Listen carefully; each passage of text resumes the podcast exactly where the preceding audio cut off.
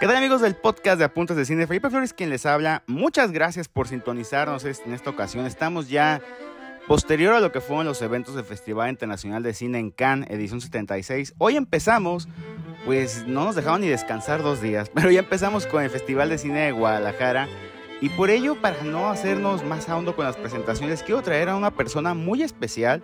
A no es persona especial, diría yo que es un director muy especial porque no solamente es de Guadalajara como nosotros aquí en Medio Apuntes de Cine, tapatío con mucho orgullo, representante obviamente de grandes minorías, sus últimas películas nos ha dejado muy impactados.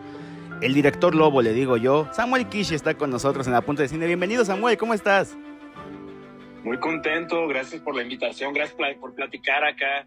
Este, disculpen acá que te escucho un relajo por atrás que vino un desayuno. Recording in progress disculpen. Entonces, pues no, nada más contentísimo poder estar cotorreando, de estar platicando con, con todas, todos ustedes. Nos da muchísimo gusto, Samuel, de verdad. Y obviamente felicitarte. Antes de empezar a hablar en profundo sobre el Festival de Guadalajara, oye, platícanos, andas hasta ganando becas ahora rumbo a tierras berlineses. Te quieres ir a ver a la Unión de Berlín, yo creo, pero platícanos, Samuel, ¿qué pasó hace poquito que en Cannes nos dio un chisme muy bonito?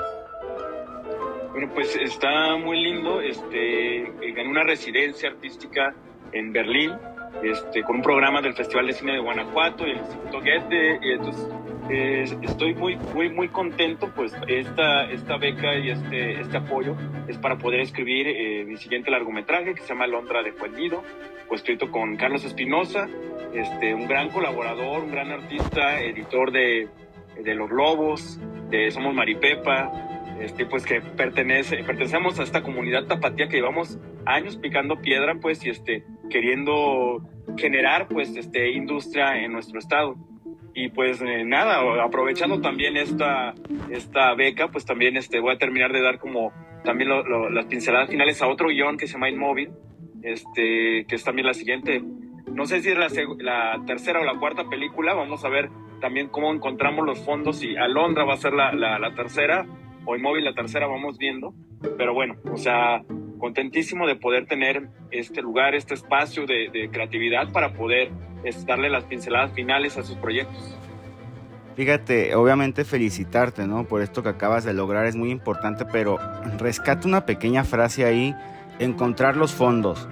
El cine mexicano actualmente, lejos de una realidad que nos han hecho ver, me tocó verlo ahora en tierras francesas en Cannes, ya no hubo fiesta del cine mexicano. A lo mejor se, suena que es un evento de mucha pompa y circunstancia, pero son cosas que se notan ya dentro del cine mexicano actual. Hoy estamos en el preámbulo del Festival de Cine de Guadalajara. Yo sé que eres tapatío. Es un evento que para nosotros en Guadalajara significa realmente mucho y creo que para México, porque fue el primer festival de cine o la muestra de cine que se dio a conocer, lejos de toda la gran variedad que existen ahora. Pero eso siempre es algo clave en el cineasta, sobre todo en el cineasta independiente, encontrar los fondos. ¿Tú cómo llevas siempre esa cuestión cuando es buscar presupuestos, cuando es buscar aprobación, mecenas, gente que esté apoyando el séptimo arte? ¿Cómo caracterizas tú esos retos que viven los cineastas actualmente? Bueno, siempre ha sido una complicación encontrar los fondos y el, apoyo para poder producir tus proyectos. Eh, yo los he encontrado en diferentes instancias, este, tanto con eh, los apoyos como el, el, el Eficine, eh, pero cuando se han cerrado las puertas, este, pues hemos visto nuestro equipo de colaboradores y colaboradores, este, cómo lo hacemos también de manera independiente, cómo llevamos el cine a otro esquema quizás, este, un poco más de, de guerrilla, este, pero el chiste es, es, seguir haciendo, pues. Entonces nunca se nos han, digamos, este, cerrado por las puertas en ese sentido. O sea, eh, vemos de qué manera, inclusive adaptamos eh, proyectos y guiones a una manera que la podamos hacer y que podamos seguir este, creciendo y proyectando como, como artistas. De alguna forma, te cuento un poquito, o sea, mi último cortometraje, El Año del Radio, inclusive la, la técnica de animación que elegimos fue una técnica que, que pudiéramos hacerlo con, con, con, el poco presupuesto que teníamos y que sin embargo tuviera esa contundencia y esa potencia para poder contar la historia.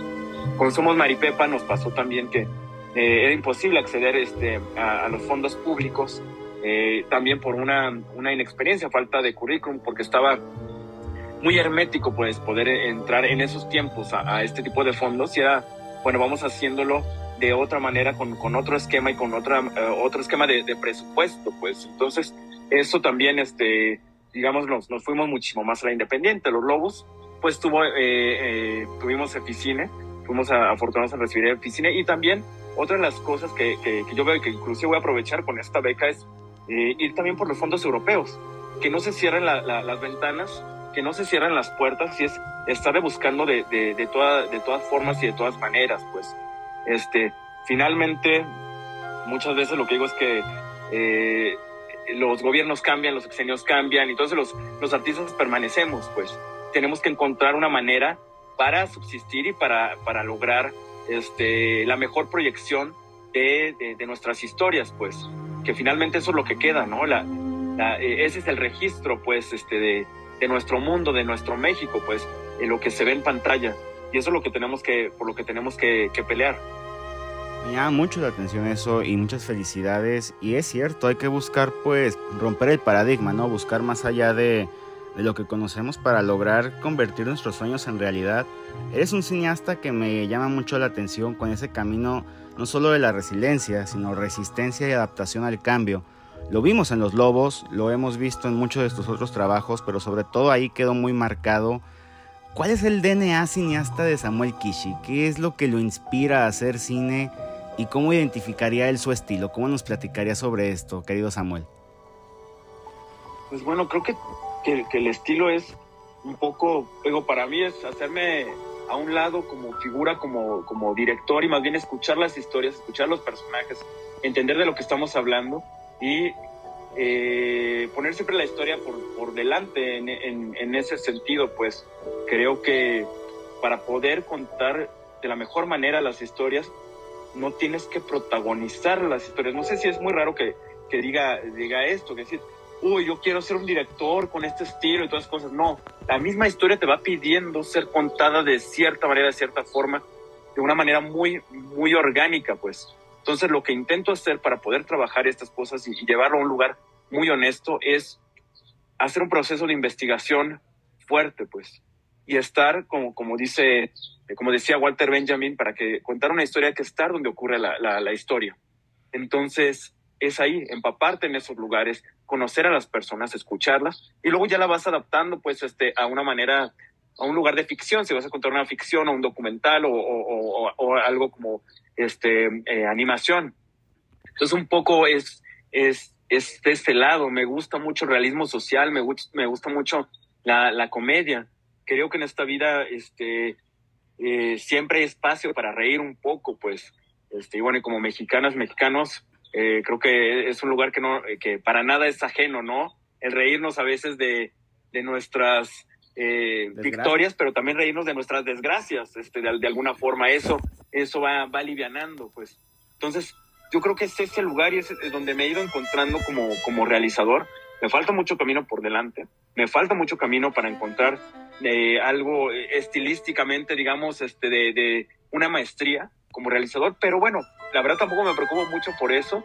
Este, más bien, no sé, siento como este fuego de contar historias, pues, de, de, de escuchar a las personas y de, de, hablar del mundo que me rodea, de, mis preocupaciones, de nuestras preocupaciones, pues, de nuestras búsquedas, entender un poquito como nuestra condición como seres humanos. Y creo que, que eso es parte del ADN, creo que más bien, yo considero que soy una persona muy curiosa, Fíjate, dentro de todos tus proyectos donde has tenido, pues obviamente la gracia de tenerlos ahí, siempre ha habido apoyos importantes, ha habido aspectos de para poder tener visualización, para poder tener un aforo, para empezar el Festival Internacional de Cine de Guadalajara, del cual tratamos ahorita justamente dar introducción a esta, pues a esta nueva cobertura es uno de esos focos y siempre apoyando al cine no solo independiente, sino de jóvenes talentosos. Samuel Kishi es súper joven aún, eh, tiene una experiencia muy rica, pero la juventud se nota, se irradia en lo que estás platicando. Platícanos, Samuel, ¿para ti qué significa el Festival de Cine de Guadalajara? ¿Tiene algún, algún punto clave dentro de tu carrera o cómo lo ves? Claro, el Festival de Cine de Guadalajara es, eh, para entrada como tapatío, pues este, este es el, el, gran punto de encuentro, pues es donde también se me abrieron las puertas al, al cine como espectador, pues, y, el, y, al cine latinoamericano y mexicano en especial, pues, muchas veces este, nuestras salas inundadas por, por cine estadounidense, pues era el, el, de Cine de Guadalajara es este oasis donde podía encontrar otro tipo de narrativas, pues. Entonces imagínate como espectador, como chavo, encontrar y ver cine cubano, brasileño, argentino, chileno, colombiano. o sea, se me abrió el mundo completamente este, al, al, poder asistir al festival como espectador. Luego más adelante que empecé a estudiar cine, que le empecé a ir como más asiduamente también. Y, y de alguna forma, pues, este, el encontrar narrativas parecidas a lo que estaba pasando en mi país, que retrataban mi país, que retrataban este, la Latinoamérica, la Hispanoamérica, pues en la que vivimos, este, pues me hacía sentir acompañado de alguna manera y me entusiasmaba muchísimo. Entonces, como primera instancia es este eh, punto de, de, de, unión como, como espectador. La segunda, a mí me marcó muchísimo el Festival de Cine de Guadalajara cuando este, pude pasar mi segundo cortometraje, bueno, mi tercer cortometraje se llama Maripepa, este, que pues, resultó ganador en el festival. Eso me abrió las puertas completamente. Este, de Maripepa eh, fue como el, como el parteaguas, este, este Mayoahuel que ganó y que más adelante empezó a quedar en, distintos festivales y empezó este, a ser galardonado. Entonces me abrió completamente las puertas y, y me ayudó un poquito para, un mucho más bien, para poder encontrar la plataforma para este, este, coescribir mi, mi, largometraje, Somos Maripepa, y encontrar y entender un poquito como los foros, inclusive de, de, industria también. Entender cómo se mueven los festivales, cómo están las redes, todo ese tipo de cosas. Creo que algo bien interesante para mí, es algo bien importante, es entender cómo funcionan los sistemas. Entender cómo funcionan las narrativas. Tanto las narrativas para contar una historia, pero también para llevar esa historia a distintas latitudes y distintos lugares qué plataformas existen, qué ventanas existen, cómo funcionan estas cosas. Entonces, el Festival de Cine de Guadalajara me dio un norte para entender esos lugares y cómo saber cómo moverme como cineasta independiente, que es algo como importantísimo. Este, de alguna manera que no, yo no vengo de una familia como de, de alcurnia artística, cinematográfica y todo eso, entender cómo se tenía uno que mover, este, y más también pues uno nacido en Guadalajara, donde no es como la, la meca del cine nacional, como en Ciudad de México, pues, entonces ver cómo podíamos generar industria y entender perfectamente eso. Entonces, eso es lo que me dio el Festival de Cine Guadalajara, ese norte, y para mí es, es un hogar, es un lugar, este, un, un oasis, pues. Eso es muy cierto. Cuando somos realmente, bueno, ya no quiero escucharme muy chabelesco, ¿no? Pero esto de los cuates de provincia, pero sí se nota, hasta en la crítica, en el periodismo, en el cine, obviamente lo vemos ahorita, en el ámbito deportivo, siempre existe cierto, pues no quiero sonar tan mamila, pero cierto ostracismo, ¿no? De que siempre nos hacen a un lado involuntariamente, pero eventos como el Festival de Cine de Guadalajara nos ayudan a eso. Y ahorita que hablamos del ostracismo, pues vienen estas nuevas narrativas en el cine.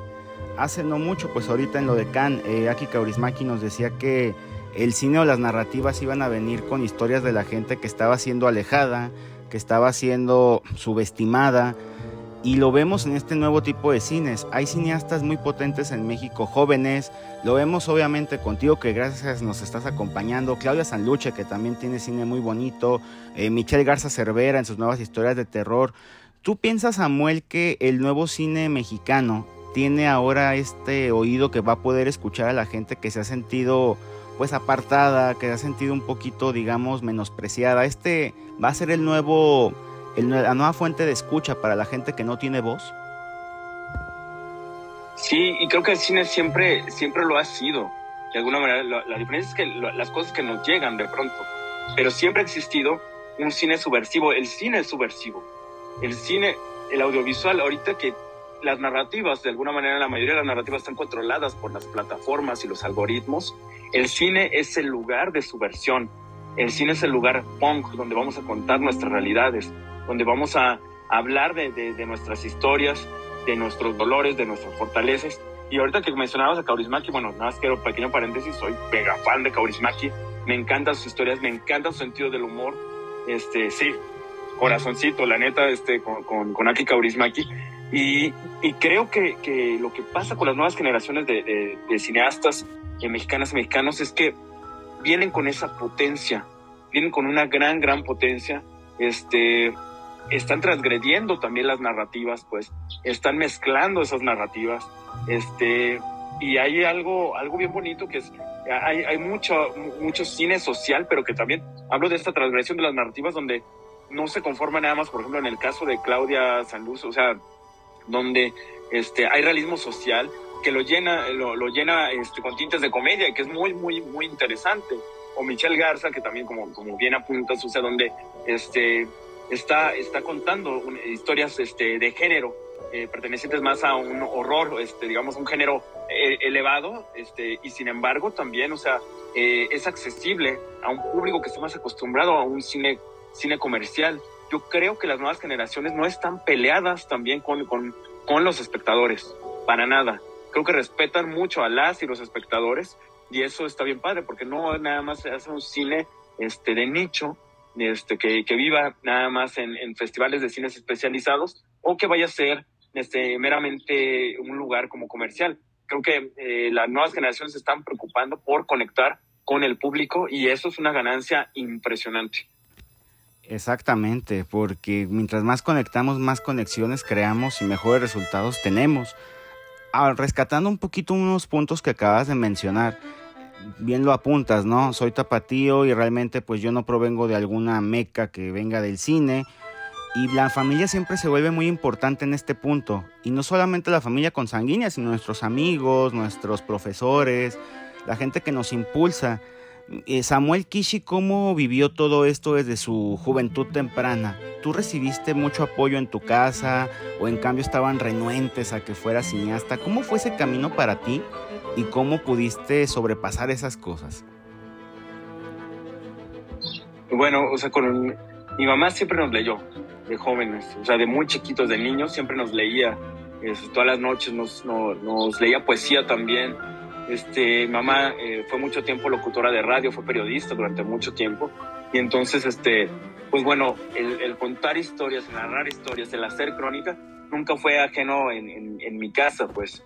Este, y bueno, ya más adelante eh, algo que pasó que mi mamá no se preocupaba tanto de, oye, tienes que ganar una, eh, o sea, tener una carrera donde ganes muchísima lana y todo eso, sino ella se preocupaba, oye, tener una carrera o tener algo con que mantenerte, este, eh, e-, era más eh, esa su preocupación de no seas un huevón. Entonces yo me encontré mucho en, con el cine, eh, con la chamba de, de video yo, yo grababa mucho bodas, 15 años, bautizos y todo eso. Entonces encontré un lugar, este, de alguna manera como técnico, este, donde, donde dije, aquí puedo, puedo sobrevivir con algo que me gusta. Me gusta filmar, me gusta filmar a la gente, me gusta ver a la gente. Y entonces ese fue un pasito más adelante para que yo estudiara la, la carrera de cine. O sea, sí, muchas veces me dijeron que, que me iba a morir de hambre. Eh, la verdad es que nunca me he muerto de hambre. Este, eh, el cine siempre ha sido muy bondadoso conmigo, el, audiovisual siempre ha sido muy bondadoso conmigo. Sí, pide muchos sacrificios. Sí es un estilo de vida de, de, locas y de locos. Es muy extraño, eh, honestamente, porque le cuento a, mis compañeras, compañeros de la prepa, bueno, pues este, llevo dos semanas de llamado, este, levantándome a las 4 de la mañana, este, y, termino tal hora, o tengo llamados nocturnos donde eh, trabajo de 6 de la tarde a 6 de la mañana durante una semana, y es como de, ¿qué es esto? ¿Qué, qué, qué locura? Y pues bueno, uno nace, nace de alguna manera con, con ese ADN de, de, de, locura para dedicarse a esto.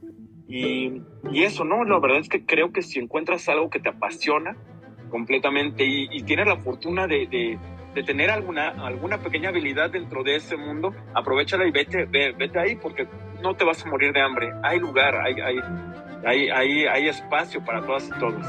El cine es un lugar eh, y la industria es un lugar muy plural. Sí es difícil que, que existan millones de directores, pero también lo interesante es que hay espacio en la industria para, para, para muchísimas profesiones y muchísimos oficios, que es lo que a veces nos perdemos. O sea, en una película, en una, en una serie, todo eso, o sea, hay espacio para contadores, para abogados, para carpinteros, para eléctricos, este, eh, para diseñadores, diseñadores de producción, etcétera. Es, es muy plural en, en ese sentido. Por eso que es una industria tan, tan grande. No me acuerdo qué profesor me decía a mí que, recuerda Flores, iluminados todos, elegidos pocos, pero los elegidos son los que eligen estar ahí y eso es parte de lo bonito yo sé que siempre esas preguntas te las hacen de cajón, pero me llamó la atención ahorita que qué padrísimo, que también te encanta el cine como Kaurismaki. ¿Cuáles serían los cineastas? Yo te considero un cineasta social. De verdad a mí Los Lobos me sigue dejando mucha melancolía cada que tengo el gusto de verla. No lo he visto más de siete veces por lo mismo, porque no quiero perder siempre esas sensaciones, pero ¿tú cómo, cómo podríamos considerar a la gente que hizo de Samuel Kishi el cineasta que es actualmente?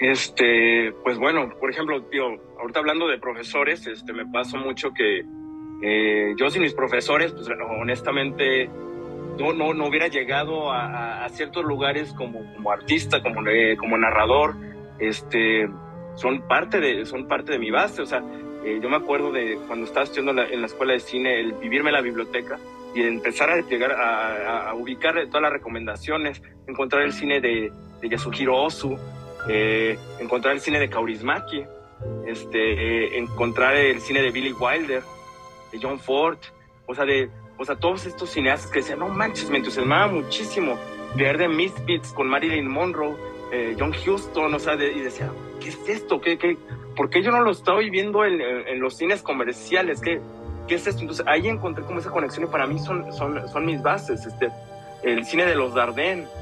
Entonces, encontrar ese tipo de cinematografías que te hacen sentir más adelante, a mí lo que me pasa, me llenaban el corazón y me hacían sentir acompañado y encontrar una comunidad que convidaba también con esas cosas que podíamos hablar por horas y horas de cine con nuestros profesores, con nuestros compañeros, con, o sea, todo eso, encontrar ese lugar fue, fue maravilloso y creo que ese, ese fue el gran semillero, pues, para poder eh, eh, buscar, pues, contar, con, contar historias, pues. Una de las grandes venas este, para mí fue el, profesor Boris Goldenblank eh, de, la, de, la, Escuela de Cine de, ahí de, Guadalajara, de, la Universidad de Guadalajara, donde pues siempre hablaba él de, las cuestiones sociales y de, ah, eh, siempre nos decía, pregúntense por qué cuentan lo que cuentan, porque es importante contar esto, porque es importante como mexicanos este, contar este tipo de historias, este, donde el grueso de la población está viviendo el día a día hay muchas injusticias, hay mucho sufrimiento, hay, o sea, ¿por qué es importante que vean esta, esta película? ¿Por qué es importante que les cuentes esta historia? ¿Qué vena vas a tocar? Yo estudié en una escuela pública. Yo sí, en la Universidad de Guadalajara hubiera sido imposible que estudiara cine.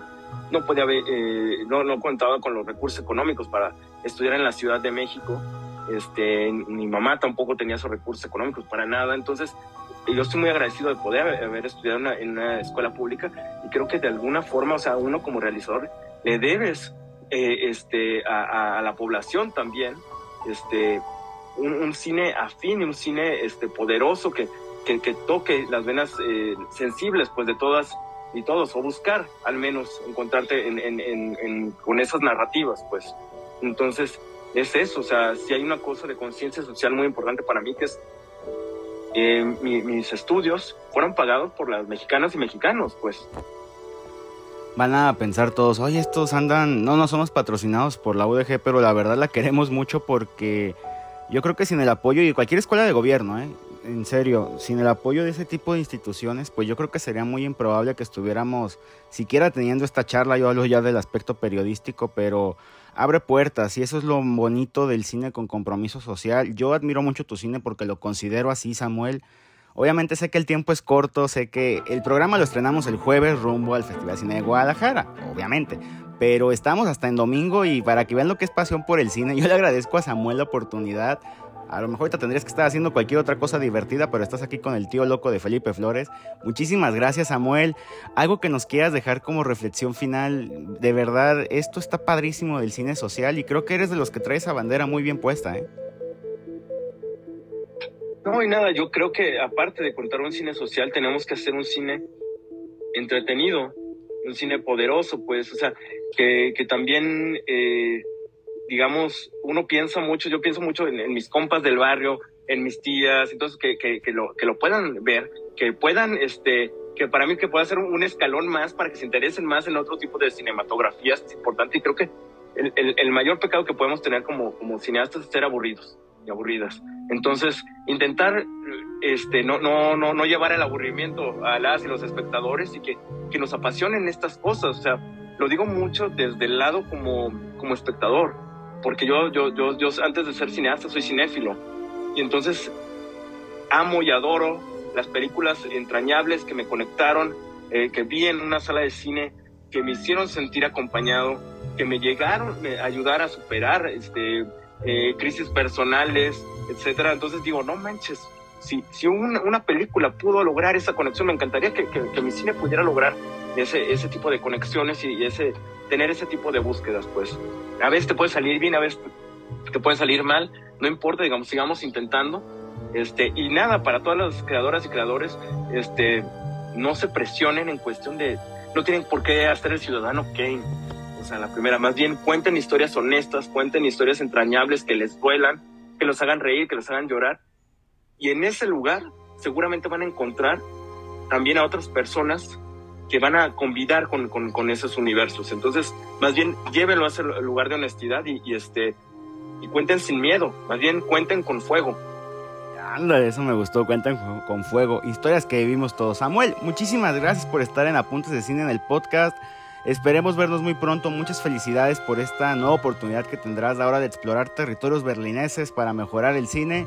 Y estamos aquí contigo a la hora en Apuntes de Cine, Samuel. Pues muchas gracias y encantado de poder tener este cotorreo. Felipe Flores, quien les habla. Continuamos.